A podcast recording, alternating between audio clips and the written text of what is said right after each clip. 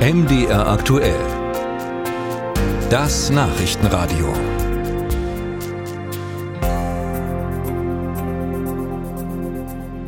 Noch wach heißt der Roman von Benjamin von Stuckrad-Barre. Ein Schlüsselroman, so jedenfalls wird er von vielen gesehen. Also eine Geschichte, die so wahrscheinlich klingt, dass sie wahr sein könnte, dass also Figuren, Sachverhalte, Hintergründe fiktiv sind, sie aber dann doch durch reale Personen in Situationen ausgetauscht werden könnten. Diese mögliche Realität, die Zustände im Springer-Konzern, für den der Autor selbst lange gearbeitet hat, der Machtmissbrauch, der Umgang mit Frauen, diese Realität, der hatte schon im Vorfeld sehr viele Menschen hellhörig gemacht und ja, fast folgerichtig hat noch Wach dann auch prompt die Bestsellerliste gestürmt. Über den Roman kann ich jetzt sprechen mit Julia Enke, Feuilletonchefin der Frankfurter Allgemeinen Sonntagszeitung. Ich grüße Sie. Hallo, freut mich. Ja, Frau Enke, Enthüllungsartikel zum Thema Springer, die gab es. Monate im Voraus wurde schon rumort, dass da was Hintergründiges äh, zum Konzern kommt. Der frühere Chefredakteur der Bild, Julian Reichelt, der hatte über Twitter dann vorsorglich äh, schon mal seinen Anwalt eine Erklärung abgeben lassen, dass ja alle Vorwürfe eigentlich haltlos seien. Haben Sie schon mal eine bessere Promo für ein Buch gesehen?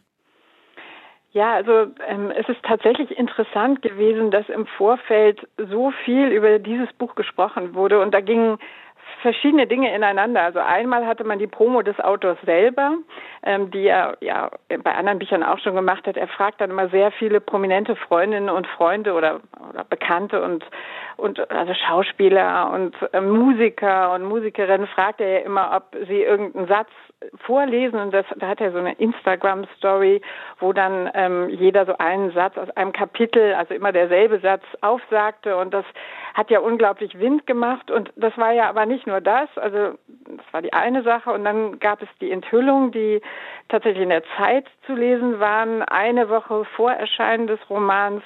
Da ging es um den ehemaligen Chefredakteur Julian Reichelt, der offensichtlich als Quelle noch mit vielleicht anderen Führungskräften bei Springer ähm, nochmal ähm, E-Mails von und ähm, WhatsApp-Verläufe von ähm, Matthias Döpfner des Springer-Konzerns ähm, also des CEOs, ähm, öffentlich gemacht hat, geleakt hat.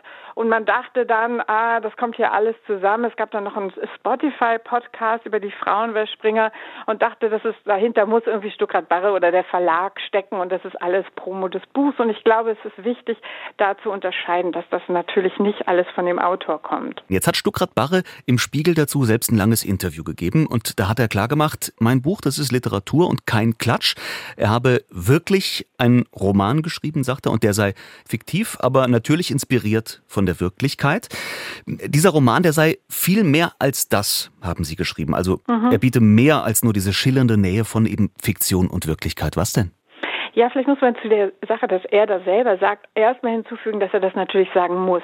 Und zwar aus rein juristischen Gründen. Dieser Roman wurde natürlich geprüft im Vorfeld von, äh, von dem Anwalt ähm, äh, Christian Scherz, also weil es unglaublich heikel ist und weil natürlich der Verlag Angst hatte, dass vorher eine einstweilige Verfügung eingeht. Und der Verlag, Kiepenheuer und Witsch, ist ja auch der Verlag, der einmal von Maxim Billa Esra publiziert hat und ähm, wo es ein Verbot ähm, gab und der ist sozusagen gebrandmarkt. Das heißt, man ist sehr vorsichtig und deshalb waren es natürlich auch politische Aussagen, die er dort getroffen hat. Also er musste das quasi sagen. Aber ich finde es ganz wichtig, man kann diesen Roman tatsächlich eins zu eins lesen, wenn man das möchte. Ähm, und ähm, man kann es als Schlüsselroman lesen. Hier geht es um Matthias Döpfner, hier geht es um Julian Reichelt, aber es steht ja nicht so drin.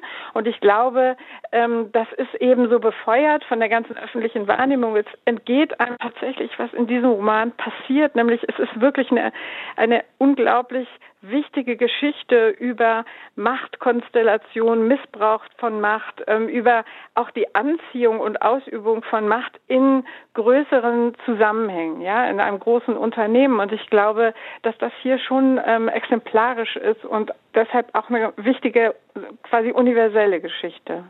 Ein deutscher MeToo-Roman. Der erste, der das Thema komplex verhandelt, haben Sie geschrieben. Das sehen andere Kritiker ja durchaus anders. Da wird äh, zum Beispiel die Rolle des männlichen Erzählers kritisiert, der sich da mhm. selbst ins Zentrum stellt, obwohl mhm. doch eigentlich die Opfer, die Frauen ins Zentrum gehören.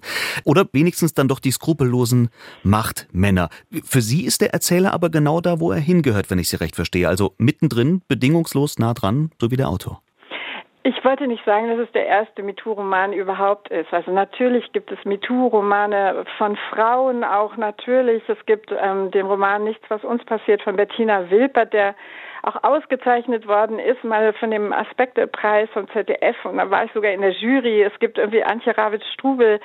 Ähm, es gibt auch in Deutschland schon MeToo-Romane. Ich fand aber hier, und das wollte ich gerne zum Ausdruck bringen, als ich darüber geschrieben habe, dass dieser Roman diese Widersprüche, diese Grauzonen, ähm, die sich mit MeToo verbinden, diese Nicht-Eindeutigkeit von wer ist Opfer und wer ist Täter extrem genau verhandelt, die Ambivalenzen einfach. Und das, ähm, es ist einfach so, die Frauen sind bei Benjamin von Stuttgart-Barre nicht einfach nur Opfer. Die eine Frau zum Beispiel, von der die Rede ist, die eine wichtige Figur ist, die heißt Sophia in diesem Roman, ähm, die hat eine Affäre mit diesem Chefredakteur, das ist ja in dem Roman ein großer Fernsehsender, und die ist mit diesem Erzähler unterwegs und stellt so eine Gruppe von Frauen auf. Das sind so kämpferische Frauen, die nennen sich Pink Tank und wollen an die Öffentlichkeit gehen und über diesen Missbrauch der Macht reden. Und die geht irgendwann, obwohl sie in diesen Kampf involviert ist, mit diesem Chefredakteur doch wieder ins Bett. Das ist so ein Moment, wo man denkt, das kann nicht sein.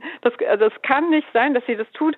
Und genau diese Momente, wieso macht sie das? Warum glaubt sie da nicht, nicht sich gegen wehren zu können? Warum fällt, fällt sie wieder zurück auf so, ein, so, so eine Zeit davor? Dies, diese ganzen Widersprüche, die verhandelt dieser Roman tatsächlich in einer Weise, wie ich finde, dass bisher kein deutscher Roman ähm, sie verhandelt hat. Machen wir noch mal einen Schritt raus aus der Handlung und schauen auf den Autor. Da mhm. gab es und da gibt es ja Vorwürfe an Stuckrad Barre gerichtet, da wolle sich Anne reinwaschen von seiner Springer-Vergangenheit, sich quasi also als Retter der Frauen inszenieren. Haben da die Leserinnen und Leser, die kritischen Stimmen, die Öffentlichkeit, wenn man so will, vielleicht selbst größere Probleme mit der Unterscheidung von Fiktion und Realität, Kunst, Klatsch, Autor und Erzähler, als diese kritischen Stimmen es dem Autor vorwerfen? Ja, finde ich, also würde ich mit Ihnen übereinstimmen, finde ich einen guten Punkt, denn in der Beurteilung dieses Buches, und darum geht es für mich, hat es überhaupt gar keinen ähm, Sinn, jetzt darüber moralisch zu urteilen, wie der Autor ähm, sich in möglichen Zusammenhängen mal verhalten hat. Also ich habe ja das Buch, ich lese ja das Buch, ich beurteile ja jetzt nicht die Person Benjamin von Stuckrad-Barre und da aber Benjamin von Stuckrad-Barre jemand zu sein scheint, ähm, der Leute provoziert, ja auch als, als, als Figur oder in der Art, sich zu inszenieren oder aufzutreten, stürzen sich im Moment alle. Und das ist auf Twitter wirklich zum Teil unerträglich auf ihn. Ähm, und ähm, er wird sehr angefeindet, ähm, er wird ähm, angegangen, äh, richtig gehasst auch. Und ich finde das komisch, weil es geht ja noch um das Buch. Ja, also für mich, ähm, für mich reicht die Lektüre. Und natürlich hat er sicher mal sehr viel Geld verdient bei Springer. Das Großartige ist aber, dass ähm, dabei natürlich auch durch diese Nähe, die er hatte, ähm, er das alles. Er war, er kennt diesen Konzern von innen, er kennt diesen ähm, äh, Vorsitzenden. Äh, das heißt, er kennt die die interner eines Konzerns, wie wir sie wahrscheinlich nie kennenlernen würden, weil wir zum Beispiel ich da niemals arbeiten würde. Ja, also ich würde immer Distanz halten und auf diese Weise haben wir natürlich eine Perspektive, die so nah dran ist an Dingen, die er beschreiben kann, ähm, wie sie sonst niemand hat. Das ist natürlich auch ein unglaubliches Kapital sagt Julia Enke, Feuilletonchefin der Frankfurter Allgemeinen Sonntagszeitung. Und mit ihr habe ich gesprochen über Benjamin von Stuckrad-Barres neuen Roman Noch wach. Ich danke Ihnen für Ihre Zeit. Vielen Dank.